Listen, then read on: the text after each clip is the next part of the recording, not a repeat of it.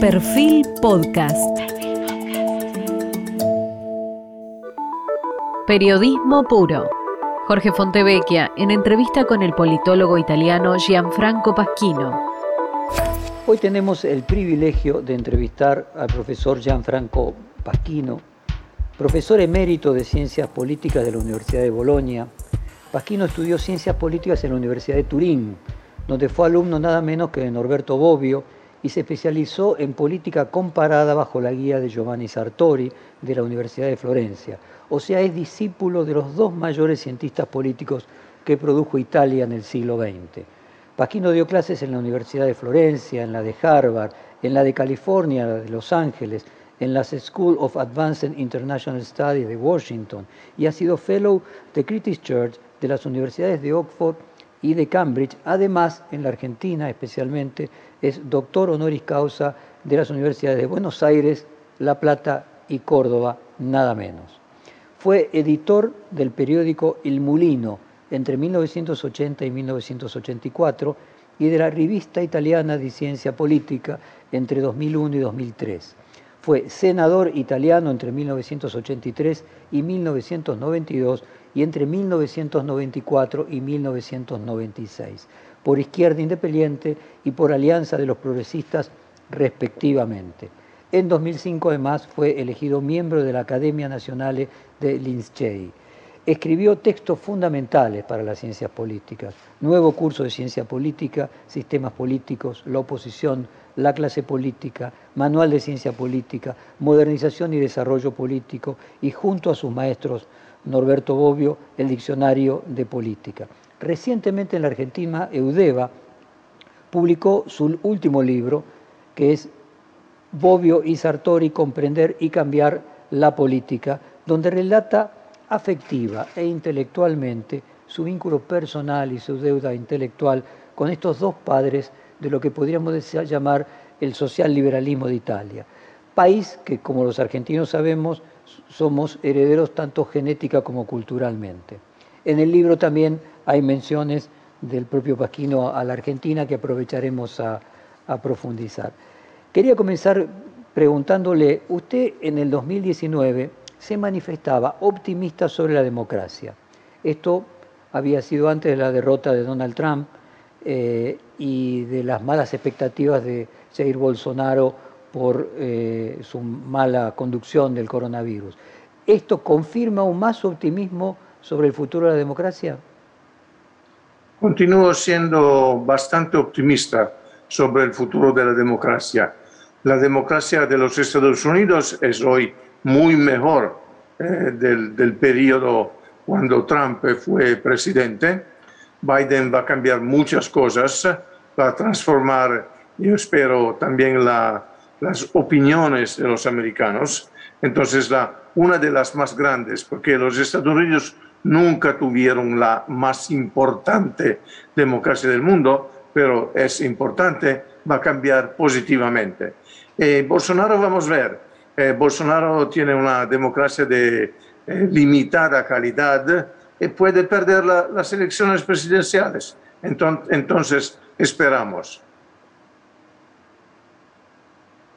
Dígame, la buena performance de Vox, el avance general de la derecha en las recientes elecciones en España eh, y en parte de Europa, ¿van en sentido opuesto? ¿Son, digamos, contraavances que se producen en la democracia? ¿Por qué, usted dice que Vox eh, tiene una buena performance?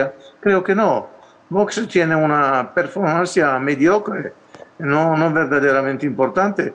Los populistas eh, en Europa no han ganado, han perdido en el Parlamento Europeo no tienen poder, es decir, tienen escaños pero sin poder. Los, los que en Europa llamamos soberanistas eh, no tienen bastante poder para desafiar los europeístas. Entonces tienen una situación bastante, bastante mala. El último discurso de Biden, eh, que sintetizó sus primeros 100 días de gestión, fue juzgado por algunos analistas como una de las agendas más progresistas de un presidente norteamericano desde hace más de medio siglo, mientras que el senador republicano Tim Scott calificó la propuesta como una lista de deseos liberales para grandes gastos del gobierno. ¿Estamos frente a un renacimiento del estado de bienestar, una vuelta a la socialdemocracia en Estados Unidos? No, los Estados Unidos nunca uh, tuvieron un estado uh, del bienestar. Entonces deben construir un estado del bienestar. El problema de la, de la salud es un problema muy importante. La Obamacare fue un elemento de bienestar, pero los republicanos han intentado eh, destruir Obamacare.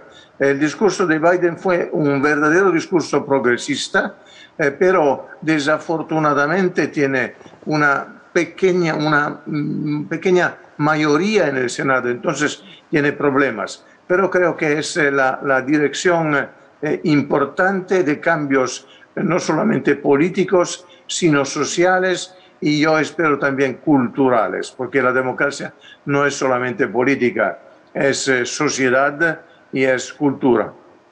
Biden dijo en su discurso, heredé una nación en crisis, la peor pandemia en un siglo, la peor crisis económica desde la Gran Depresión, el peor ataque a nuestra democracia de la guerra civil.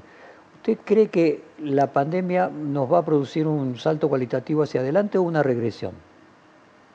La pandemia ha revelado los elementos negativos de todos los sistemas políticos y sociales, pero hay reacciones, yo creo, importantes de las democracias, de los ciudadanos democráticos en muchísimos países. Entonces es posible derrotar la pandemia y es posible introducir al mismo tiempo cambios que van a quedar con nosotros eh, y con el, nuestro futuro. Profesor, el coronavirus construye un contexto de mediano plazo en el que haya un predominio mayor de lo colectivo por sobre lo individual? Puede ser, puede ser, pero eso no, no es algo automático es algo que debemos construir, porque la pandemia ha producido otro elemento que me parece bastante negativo, es decir, las desigualdades han crecido de manera bastante significativa. Entonces, si queremos construir una sociedad mejor, debemos reducir las desigualdades. Es posible, pero es bastante difícil. Profesor, el Green New Deal, eh, como una especie de nuevo gran, gran inversión del Estado en infraestructura, ¿es un proyecto exportable, por ejemplo, para Europa, como en su momento fue el Plan Marshall, o eventualmente para países en vía de desarrollo, como podrían ser los latinoamericanos? ¿Hay una nueva oportunidad en el cambio tecnológico en el que se pueda planificar una gran inversión del Estado que aumente la productividad y genere empleo? Creo que sí, creo que sí, creo que es necesario, es eh, importante, es algo que los europeos han eh, finalmente, creo, totalmente comprendido que necesitan, porque si no hay eh, Green Deal, si no hay una transformación de la economía en la dirección verde, no es posible vivir una, una vida adecuada, una vida interesante. Eh, pero eso es algo que los europeos pueden hacer de una cierta manera, pero el, problema del, cambio del, clima, el problema del cambio del, eh, medio ambiente es un problema mundial. Entonces, eh, la, la conferencia de París sobre el ambiente fue muy importante y debemos esperar que los países no democráticos acepten algunas de las conclusiones y de, las medidas eh, necesarias. Si la, China no, no, coopera con nosotros, tenemos un grandísimo problema. ¿Y cuál cree usted que va a ser el rol de China en la pospandemia después de lo que podríamos denominar un exitoso control dentro de su propio territorio de la pandemia? Sí, el control fue exitoso, pero el, eh, el comienzo de la pandemia eh, fue eh, un total desastre.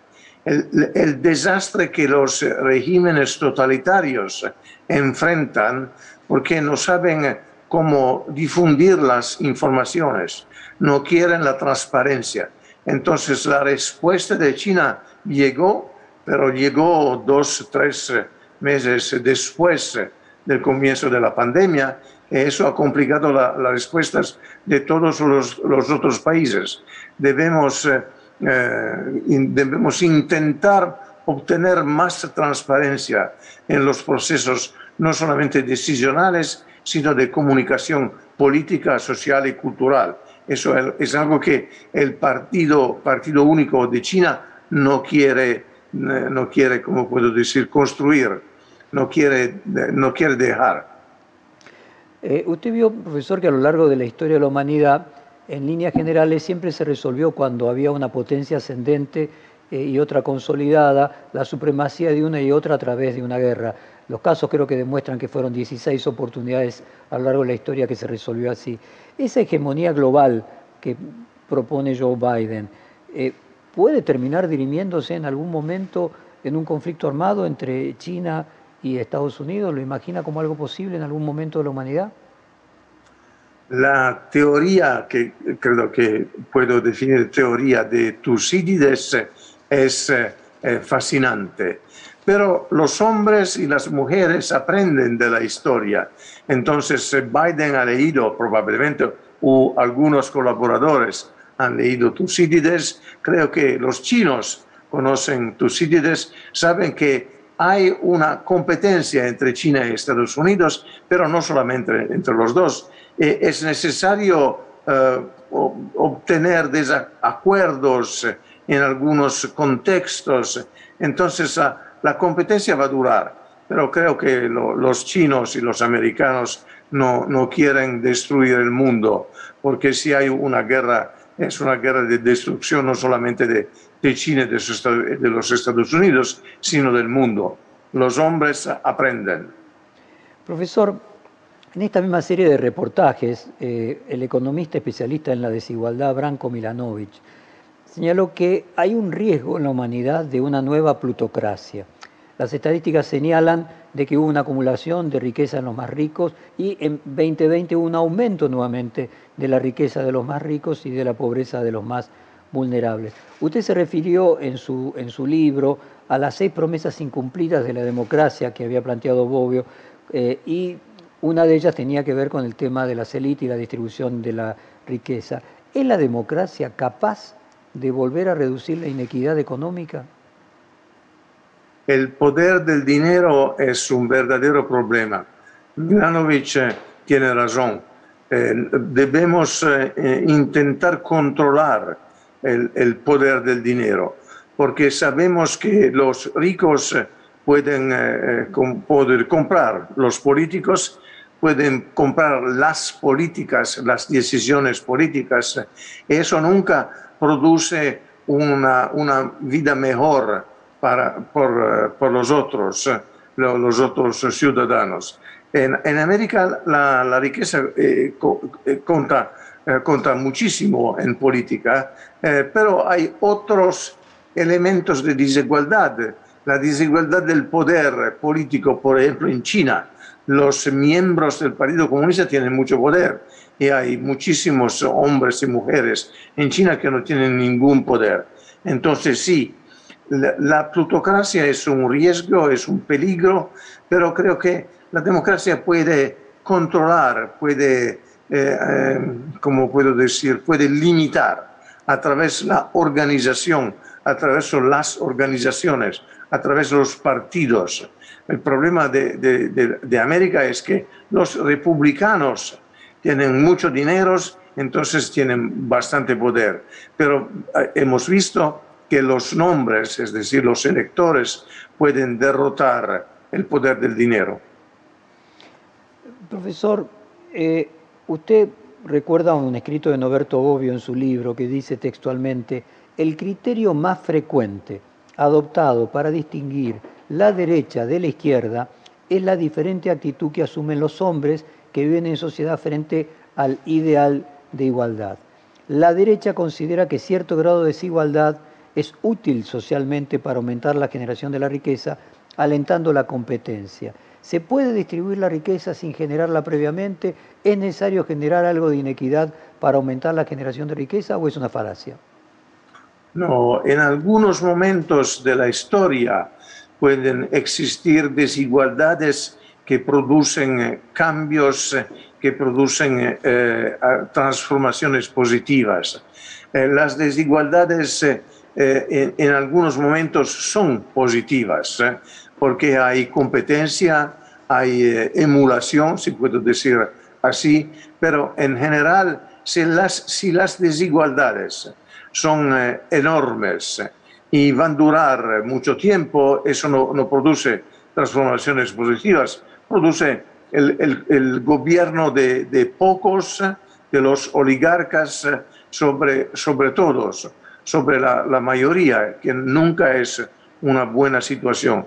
Entonces la izquierda tiene que intentar reducir, limitar las desigualdades que no son productivas. Profesor, usted dijo, el enemigo de la izquierda es su sentido de superioridad. Eh, en un reportaje también de esta misma serie, una diputada, historiadora, conservadora hispano-argentina, su nombre es Cayetana Álvarez de Tolero, dijo que el debate de su espacio político, o sea, la derecha, era con la superioridad moral de las izquierdas. ¿Cómo describiría usted el, sentido de superioridad moral de la izquierda? En la izquierda eh, cree ser superior primero porque ha un compromiso con, eh, con la transformación, con el futuro, puedo decir así. Segundo, porque son hombres y mujeres que conocen verdaderamente cómo funciona la política.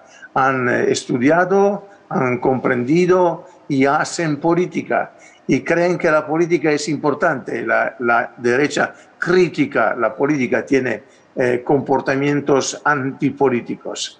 Tercero, los políticos de, izquierda eh, muchas veces piensan que actúan en el interés general y piensan que los políticos de la derecha actúan en, en, los intereses particulares, lo que no es así, lo que no es así.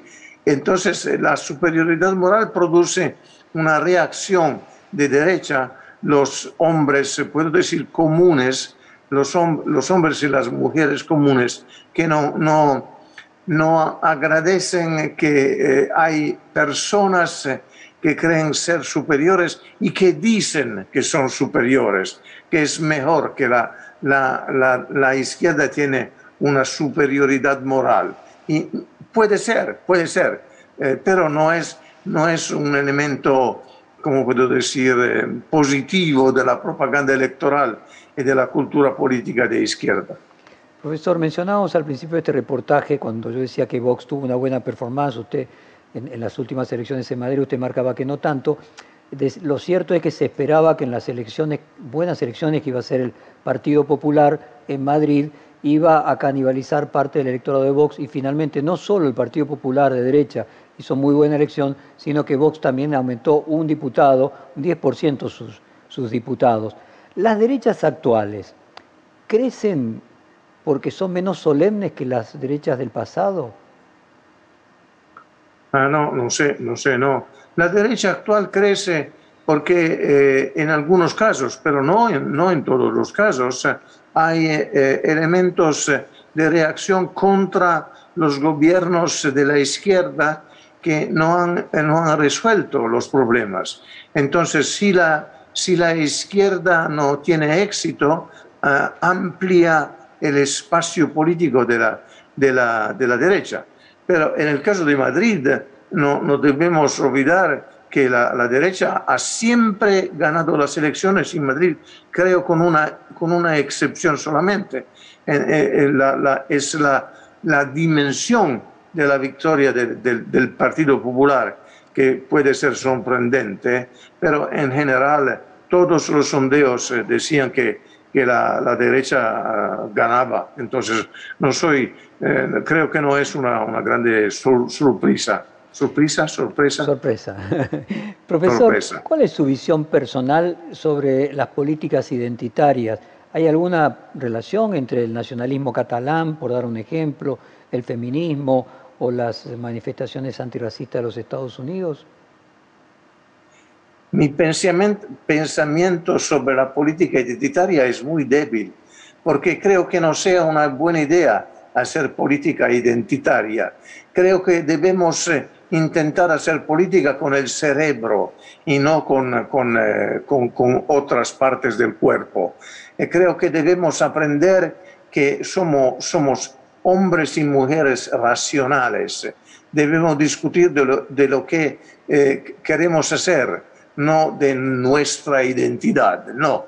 Eh, pues, nuestra identidad es importante, es importante psicológicamente, pero no debe ser importante en política. Eh, la política identitaria produce eh, choques, produce en, enfrentamientos y no produce progreso.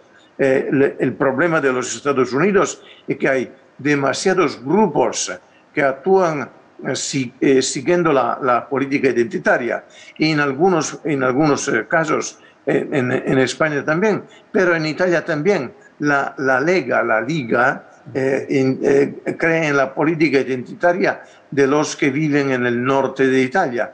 No es una, una, buena idea.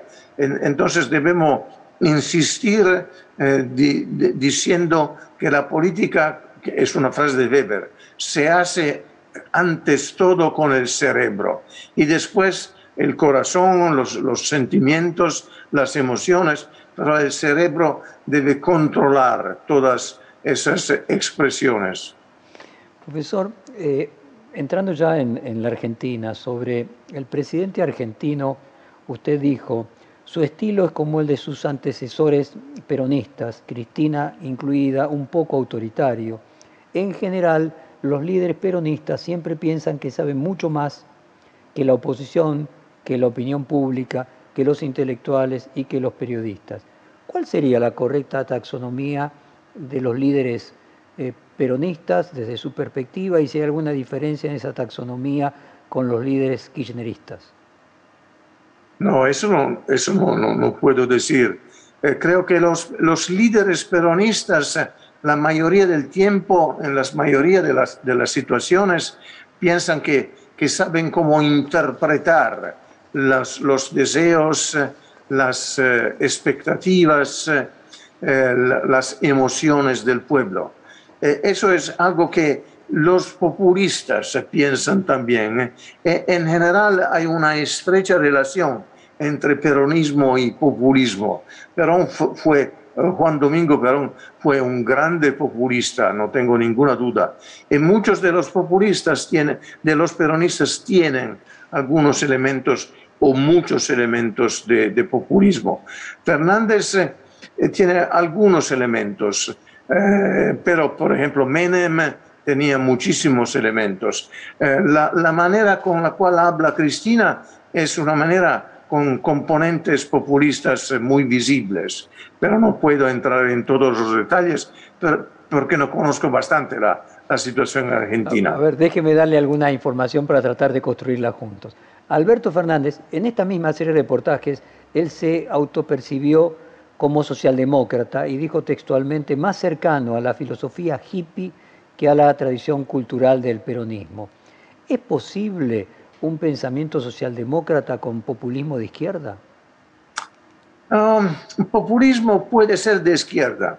Eh, quiero que, que, sea necesario saber que en todas las democracias hay elementos populistas, porque democracia es eh, poder del pueblo, entonces no, no, podemos eliminar al pueblo de la democracia y el pueblo ah, tiene algunos eh, elementos eh, populistas.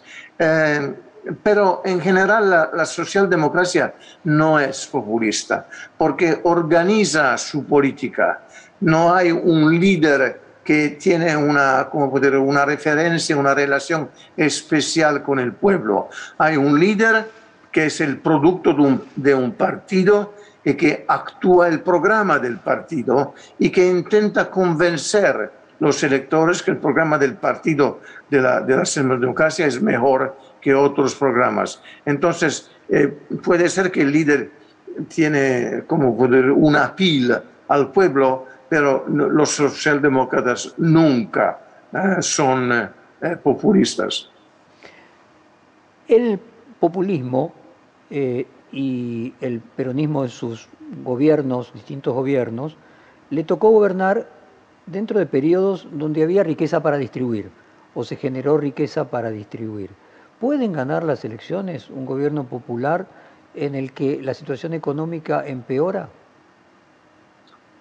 Eh, eso necesita una, un análisis comparado. Eh, hay situaciones en, en, las cuales la, la, izquierda puede ganar las, elección, las elecciones cuando hay un, una crisis profunda. El caso de Franklin Delano Roosevelt. En 1932 los Estados Unidos tenían una crisis económica profunda. Eh, eh, Roosevelt ganó y transformó el país. Entonces, hay algunos momentos, algunas situaciones, por ejemplo, los laboristas también en, 1945 en Gran Bretaña, la reconstrucción del país fue en las manos de, de, los laboristas. El Frente Popular en, en Francia en 1936 tenía una situación económica bastante complicada, pero ganó la, la, la elección. Puede ser, eh, mucho, en este caso, mucho depende de la política. La política puede, eh, ser, puede ser la guía de cambios eh, socioeconómicos importantes. Es los líderes y las organizaciones pueden convencer la mayoría de los electores. Profesor, en la razón populista, Ernesto Laclau, el teórico más próximo al kirchnerismo, rescata el ideario de Antonio Gramsci. Dice, por ejemplo, el incipiente movimiento que hallamos en Gramsci de las clases a las voluntades colectivas debe ser completado. ¿Cuál es el lugar actual de Gramsci en el pensamiento político italiano? primero, Gramsci nunca fue un populista. Gramsci fue un hombre de partido. Eh, Gramsci creía en la potencialidad y en la capacidad del Partido Comunista Italiano de, derrotar al fascismo y de construir una sociedad nueva de manera, eh, como puedo decir, menos autoritaria o menos totalitaria que Lenin y Stalin. Entonces, Gramsci no puede ser utilizado como, como populista. Eh, las categorías analíticas de Gramsci son muy importantes, pero nunca debemos olvidar que Gramsci eh, pensó eh, en una situación autoritaria como, como la del, del, fascismo. Entonces no es verdaderamente un teórico de la democracia, es un teórico de la protección y de la promoción de los intereses de las clases populares, del, proletariado, se puede decir así. Entonces la hegemonía es algo que no es solamente el poder y la violencia, es la capacidad de convencer, de transformar las ideas, las opiniones. Eh, es un proceso que no es solamente político, sino un proceso cultural pero el, proceso cultural debe ser guiado, liderado eh, por un partido político bien organizado, un partido de masa. Profesor, en la Argentina, el expresidente Mauricio Macri se inspiró en sus comienzos de la política en Berlusconi, quien siendo una de las personas más ricas había sido primero más famoso, siendo exitoso presidente de un club de fútbol, en Italia el Milan, en la Argentina Boca, eh, y luego dedicándose a la, a la, política. ¿Cómo analizaría usted las ideas y la gestión de Mauricio Macri como presidente? No, exactamente. Creo que la intención de imitar lo que, que Berlusconi hizo es, fue una buena intención. Puede, puede ganar el poder, ganó la presidencia. Y después creo que los empresarios no saben cómo, cómo gobernar la política es diferente de, la empresa. En la empresa hay alguien que decide y los otros que actúan, que producen los cambios. En la política no es, nunca es un problema solamente de decisión, es un problema de colaboración, es un problema de producir consenso, es un problema de aprender, es un problema de, de, cambiar eh, las decisiones, es una una actividad más, eh, mucho más complicada que la, actividad de, los, de los empresarios. Entonces, eh, al fin Berlusconi falleció. Y creo que Macri no, no tuvo bastante éxito, porque si un presidente no es reelegido, la, es la, la, la sanción electoral es visible, es clara. Profesor, usted escribió, Bobbio no ha sido un intelectual tradicional, signado por su pertenencia de clase, ni un intelectual orgánico, manifestando, manifestando por una clase social o disponible para su saber al servicio de una clase social eh, o de un proyecto político. ¿A quién le habló Bobbio? ¿Para quién hablaba él? Creo que debemos eh, distinguir entre los intelectuales orgánicos, que son los intelectuales que tienen una posición dentro de un partido o que tienen poder mismo dentro, dentro un partido. Los intelectuales que, que, Gramsci eh, identificó eh, con, eh, con, mucha, mucha claridad, es decir, los que trabajan con el partido, a favor del partido, porque piensan que solamente el partido puede transformar la sociedad. Eh, distinguir entonces entre los intelectuales orgánicos que existen, existen hoy también, y los intelectuales públicos. Eh, Bobbio y Sartori también eh, fue un intelectual público. Hay otros intelectuales públicos en, en Europa. Por ejemplo, Raymond Aron en Francia fue un intelectual público. Eh, por ejemplo, George Orwell, por ejemplo, George Orwell en Inglaterra fue un intelectual público. Creo que podemos decir que Jürgen Habermas en Alemania es un intelectual público.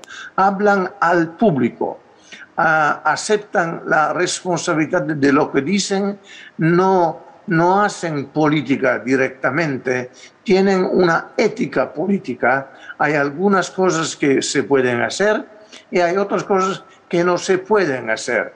Eh, y los, hombres, los intelectuales públicos, aceptan la responsabilidad de, lo que dicen y, y de lo que, que, explican, de lo que evalúan cuando hablan de política. Profesor, ¿hace usted suya la frase de Sartori, que incluso usted reproduce un texto de él en su libro donde se cita, el intelectual no debe ser indiferente, pero debe permanecer independiente?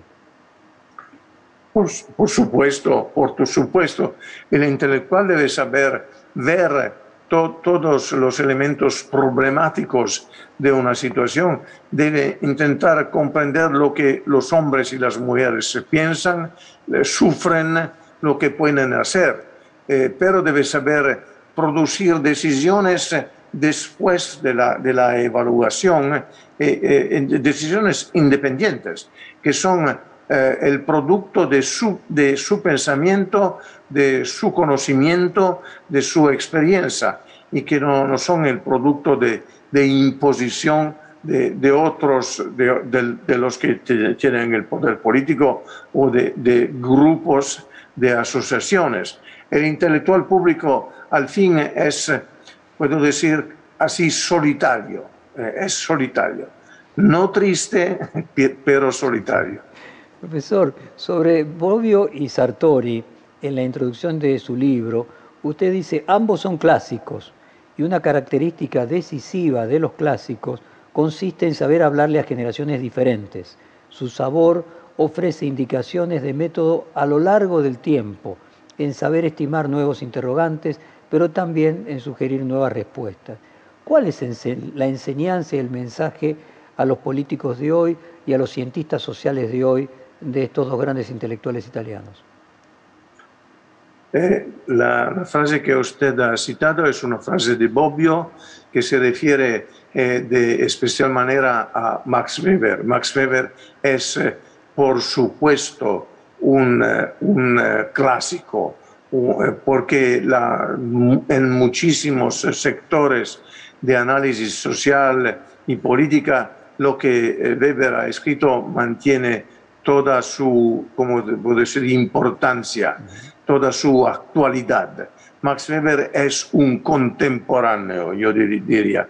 Entonces, mi sugerimiento a los políticos, a los hombres en política, es que deben leer, deben aprender, deben estudiar porque la política tiene una larga historia y hay muchísimos, eh, muchísimas enseñanzas en eh, Aristóteles, en Pericles, en eh, la, manera con la cual la, la República Romana, romana funcionó. Maquiavelo, por ejemplo, es necesario comprender Maquiavelo y no pensar solamente que Maquiavelo fue un colaborador de un, de un príncipe que no existía. Maquiavelo nunca buscó al príncipe. Es necesario conocer análisis económicas. Marx es un clásico. Eh, Marx no, no, ha tenido razón en muchas cosas, pero el método de análisis es, es importante. Eh, Schumpeter es un clásico. Creo que debemos estudiar algunos de, los grandes autores del pasado que no son del pasado, son nuestros contemporáneos.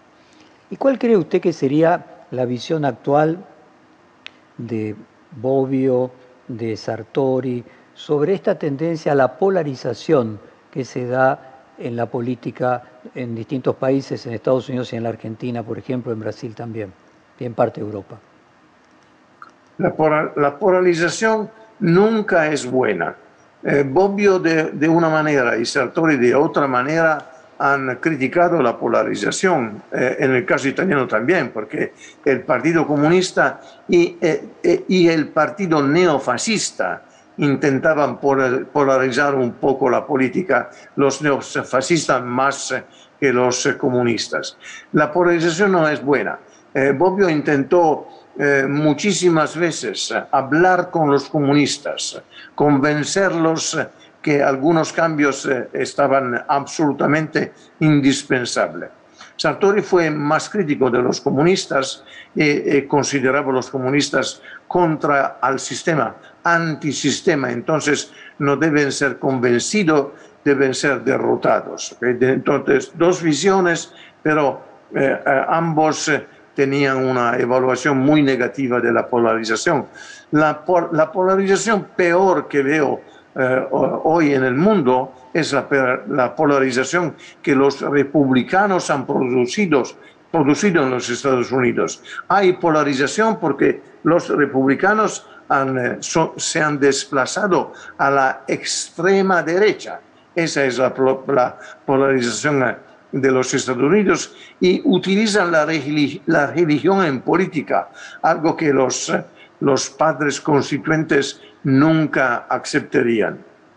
aceptarían. Profesor, me tocó moderar eh, algunos encuentros entre el fiscal del Manipulite, Antonio Di Pietro, y el juez del Lavallato de Brasil, Sergio Moro. Eh, y una de las críticas que se hacía a Sergio Moro en comparación con lo que fue el Manipulite en Italia es que después del Manipulite se destruyó el sistema político y emergió una persona como como, como Berlusconi y en el caso de Brasil eh, una persona aún peor como Bolsonaro. ¿Cuál es para usted la importancia eh, y la gravedad de la corrupción? ¿Cuál debe ser la lucha de la corrupción? No sé si ha escuchado que en Brasil y Argentina se habla del lawfare, del uso de la justicia para perseguir a candidatos y a políticos populares. ¿Cuál es su propia visión sobre esta paradoja? Primero que la corrupción es un mal. Eso es, eh, debemos saber todos.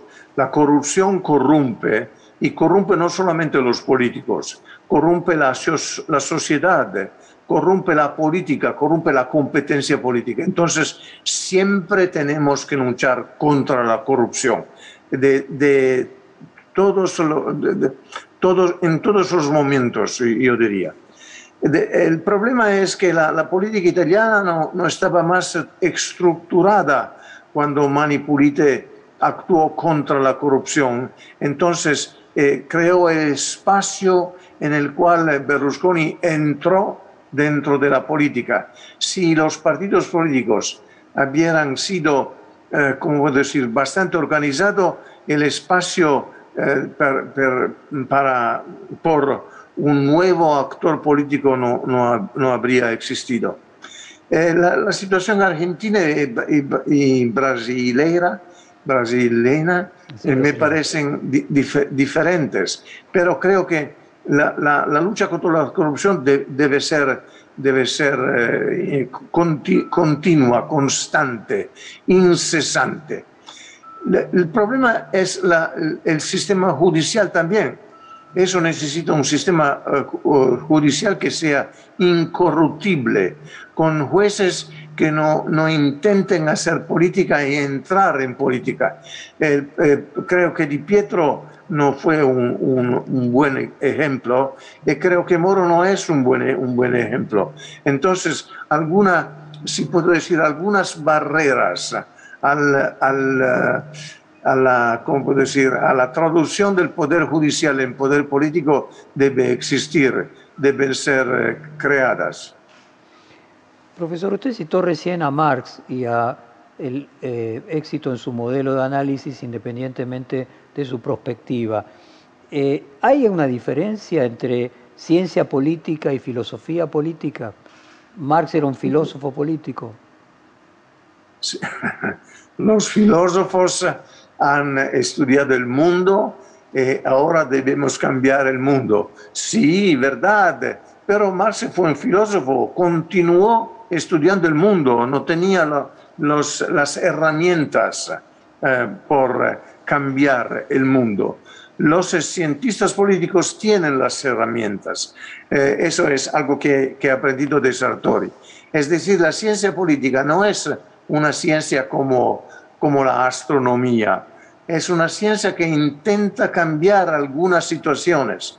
Sabemos cómo construir un partido político, sabemos cómo escribir una constitución, Sabemos que si debemos controlar el poder deben existir frenos y contrapesos.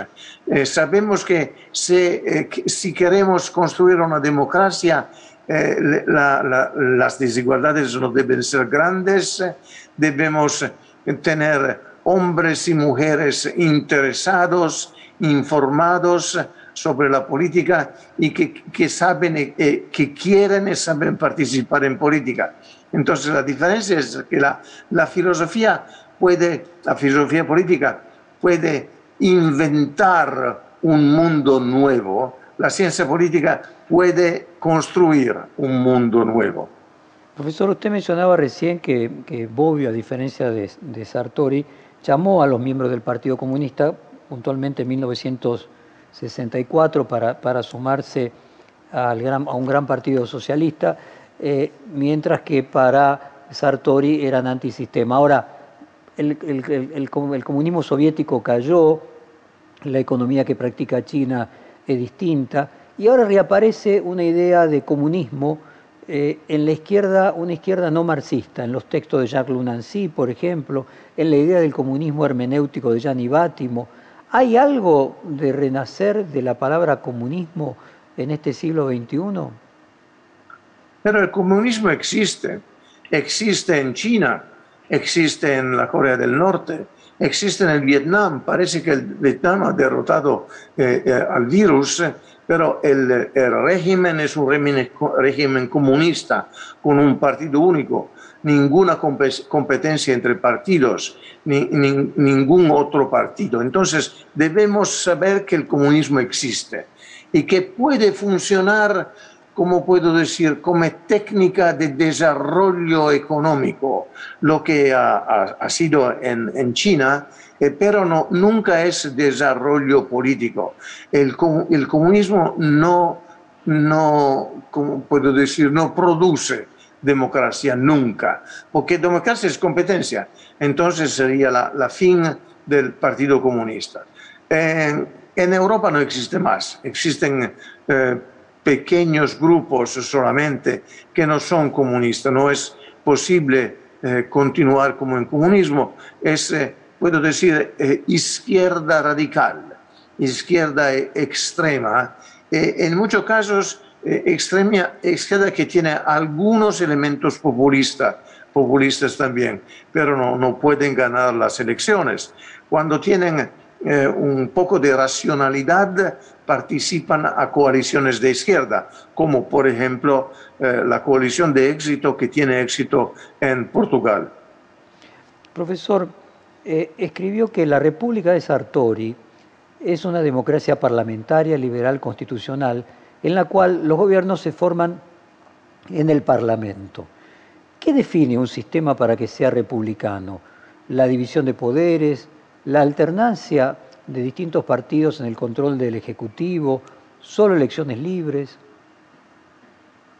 Sí, es posible, pero si usted eh, quiere elegir al presidente de la República eh, que tiene poderes ejecutivos, es otra república, es una república presidencial, como por ejemplo en, en Argentina. La elección popular directa del jefe del gobierno cambia la forma parlamentaria de, de la democracia. No es, me parece que no sea una buena idea, me parece, no, no, no. Soy seguro que Sartori no considera y no ha considerado esa una buena idea. Eh, sabemos que hay eh, diferentes tipos de democracias parlamentarias eh, que pueden funcionar. Hay el tipo de la, de la democracia parlamentaria alemana, que es el, el, poder del canciller.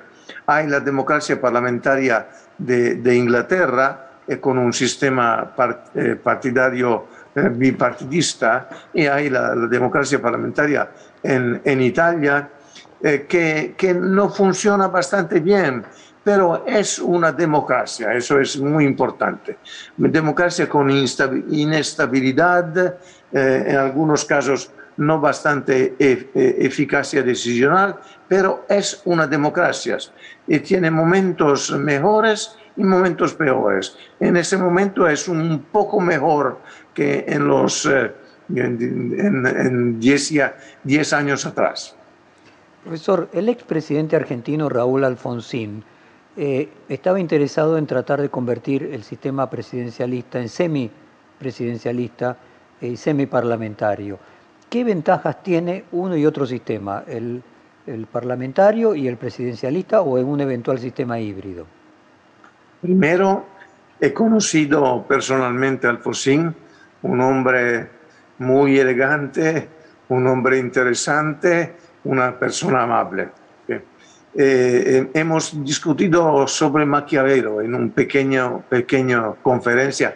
No me recuerdo, no, no estaba más eh, presidente, pero muchos años atrás.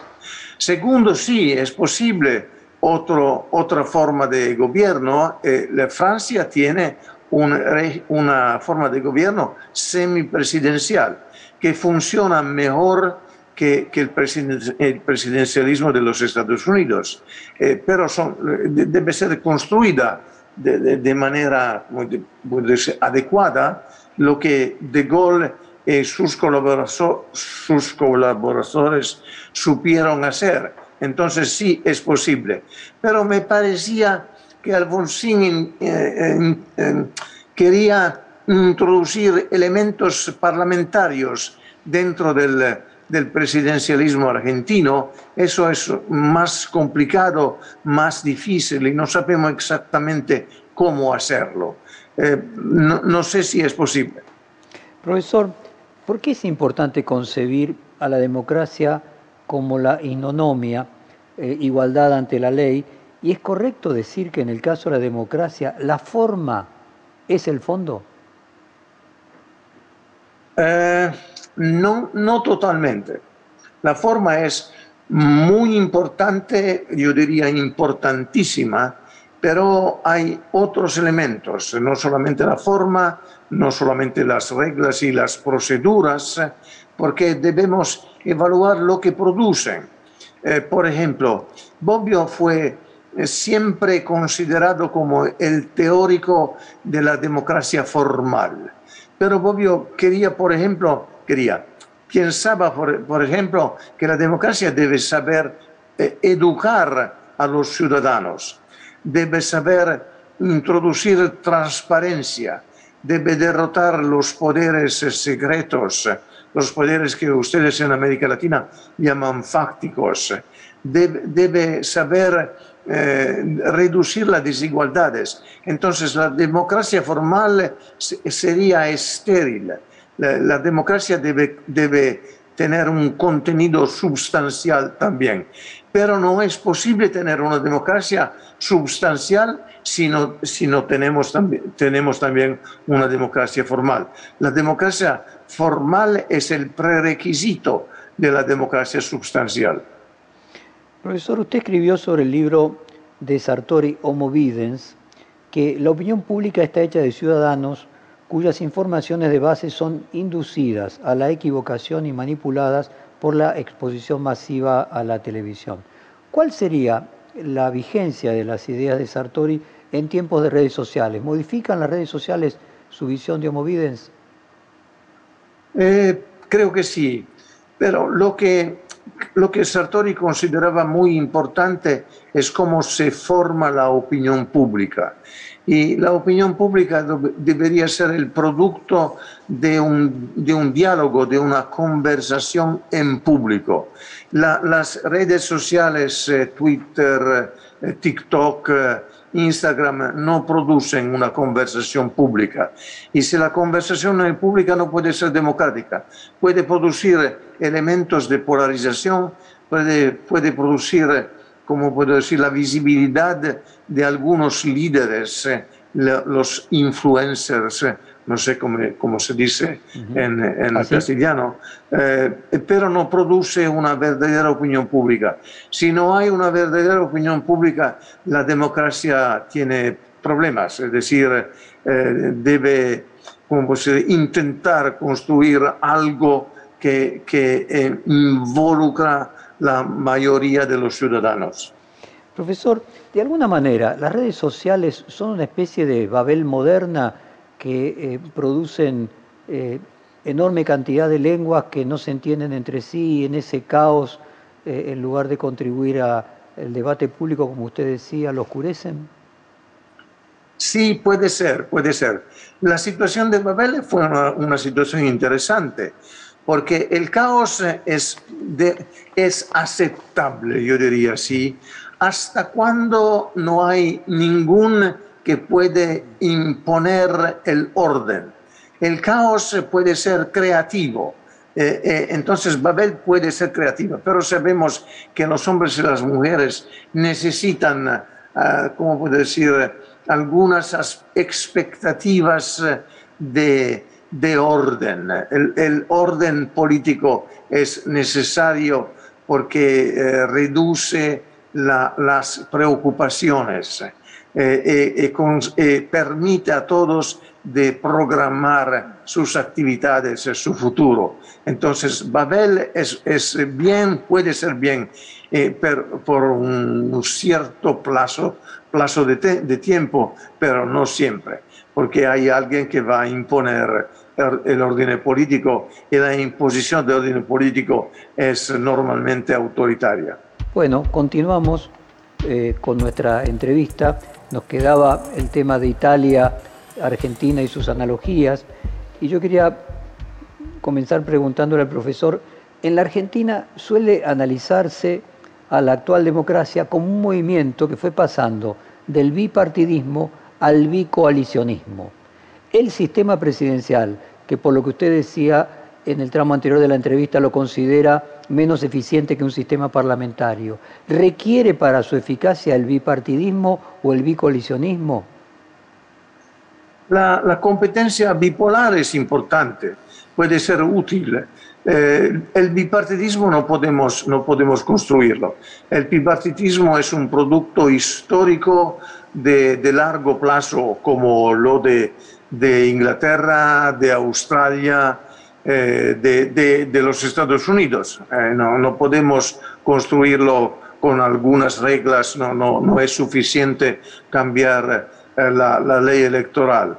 es un producto histórico. En, Europa el producto histórico es en, un único lugar, es decir, Inglaterra.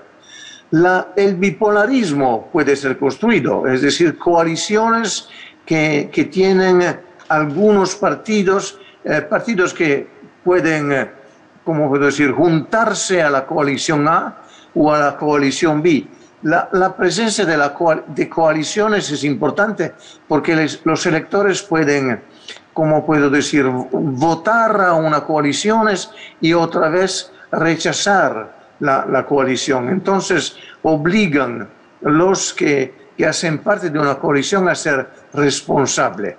Aquí hay una palabra inglés que no puede ser traducida en eh, castellano, en italiano, en francés, en, alemán también, es accountability. Eh, ¿Cómo puedo decir? render cuenta. Eh, eso es lo que yo llamo la virtud democrática.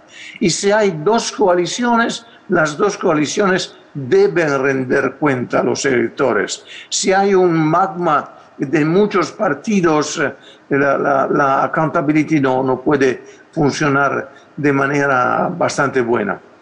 Profesor, en otro de sus libros sobre la democracia italiana, usted escribió, yo lo voy a leer textualmente, los ciudadanos se merecen el gobierno que reciben. Esa famosa frase puede interpretarse de muchas maneras, aunque la mayoría de los italianos siempre han pensado que merecen un gobierno mejor y hay buena razón, buenas razones para creer que los gobiernos italianos son y siempre han sido no solo el producto genuino de una sociedad que tiene muchos inconvenientes, sino también efectivamente representativos de las preferencias y los sentimientos de los ciudadanos. Podría decir que esta misma frase textualmente se podría aplicar a la Argentina, por su propia experiencia de contacto entre los dos países. ¿En qué se parece la política argentina a la italiana? En la desorganización pero la política argentina tiene un elemento muy diferente de la política italiana, es decir, la, presencia del peronismo. El peronismo es un factor único, no solamente en la comparación entre Italia y Argentina, es, es, un factor único en América Latina, es un factor único en el mundo. No existe un movimiento similar al peronismo en, en, ningún otro país del mundo. Pero los elementos comunes son, creo, la desorganización de la política, la inestabilidad, eh, el, el, el, hecho que los electores no son satisfechos, eh, cambian comportamientos electorales, pero eso no, no ha producido, eh, con la excepción de algunos pocos casos, no ha producido bastante estabilidad política y no ha, no ha producido liderazgo de, de alto, si puedo decir, perfil. Profesor, ¿es comparable el compromiso de la Italia civil contra el fascismo con su equivalente en la Argentina contra la dictadura? Sí, de, una cierta manera sí, creo que eso es una comparación que podemos hacer y creo que debemos hacer. Es un elemento importante y, y, esta vez es un elemento que yo considero positivo, pero el problema es que no, no, ha, no ha durado bastante, entonces algunos elementos deteriores del fascismo en Italia y de la dictadura militar en, en Argentina eh, continúan eh, existiendo, eso es algo que debemos, eh, debemos resolver. ¿Y ¿Usted imagina que el futuro de la democracia tiende al centro y no a esta polarización que hoy estamos viendo? Que esta polarización es una, un, podríamos decir, un estadio inferior a lo que va a ser, no sé, la síntesis hegeliana de un corrimiento hacia el centro o no? No, no, no, el centro no es nunca un lugar que puede, eh, ¿cómo puedo decir?, puede eh, establecer una democracia viable. El centro es un lugar donde no, se decide, eh, no, no, hay, no hay alternativas. El centro es un lugar de compromiso. creo que las democracias necesitan competencia, necesitan alternancia o rotación en el gobierno necesitan la posibilidad eh, por los electores de escoger eh, entre alternativas bastante, bastante claras. Eh, la polarización es peor del gobierno del centro, pero el centro es un lugar que, que, no me gusta, yo diría así. Profesor. No es, no es científicamente decisivo, pero es importante. Sobre la vieja discusión acerca de que la política es un arte y no es una ciencia, y aquella frase de Croce de la historia siempre necesita una nariz de Cleopatra. ¿Cuánto se puede enseñar ese arte? Esa enseñanza tiene aspectos más importantes en el desarrollo de la empatía, en el desarrollo de la razón y del cálculo. Eh, usted mencionaba antes que, que, tenían que leer los políticos. ¿Cuánto se puede aprender eh, y se puede enseñar la política? Oh, se, puede, se, puede, aprender mucho, muchísimo. Eh, yo comparto lo que Maquiavelo escribí más que 500 años atrás. Es decir, podemos aprender de la historia de los sistemas políticos. Eh, Maquiavelo aprendí mucho de la historia romana, eh, de, de, todo lo que los grandes escritores de política romana producieron. Podemos aprender mucho de la, nuestra, de la nuestra participación en la política como ciudadanos, como profesores, como periodistas, podemos aprender mucho. Y eh, podemos aprender lo que funciona y lo que no funciona. Podemos aprender otra cosa muy importante, las condiciones, los elementos que influyen sobre, sobre la política. Eso es algo que podemos aprender en muchísimos casos. Eso es lo que, que hace la política interesante. Una cosa es hacer política, una cosa es estudiar la política. Eh, si estudiamos bien la política, podemos hacer eh, una política mejor si no conocemos las técnicas, las, eh, las teorías, las generalizaciones sobre la, política, eh, no somos políticos bastante preparados. Profesor, y finalmente, última pregunta. ¿Hay algo performativo en su relación con el apellido, con la estatua El Pasquino, donde comenzó a hacerse público los textos críticos a la autoridad en forma de carteles cuando todavía no existía la imprenta de Gutenberg, en su actitud de intelectual público y crítico? Una pregunta muy personal. Eh, hay tres eh, explicaciones eh, de mi apellido pascuino. Puede ser un soldado francés de Napoleón, porque el apellido Pasquin, Pasquin existe en Francia, que, se, que eh, decidió quedar en, en, en, un lugar en el Piemonte, entonces eh, es el capostípite, se puede decir así, de los pascuinos. Puede ser alguien que venía de, de Roma, y que es, eh, como romano fue, como puedo decir, nombrado pascuino con referencia a la, a la estatua en Roma. Y puede ser otra cosa que yo considero muy interesante eh, y muy importante.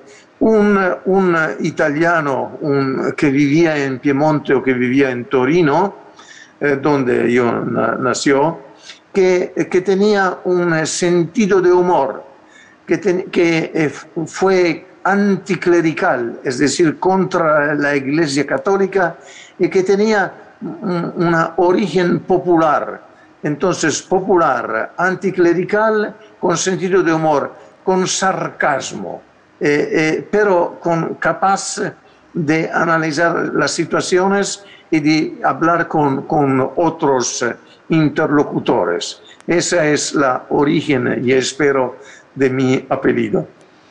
Profesor, muchas gracias por esta maravillosa hora de conversación con nuestra audiencia. Tenga usted muy buenas noches allí en Italia. Gracias a usted. Perfil Podcast.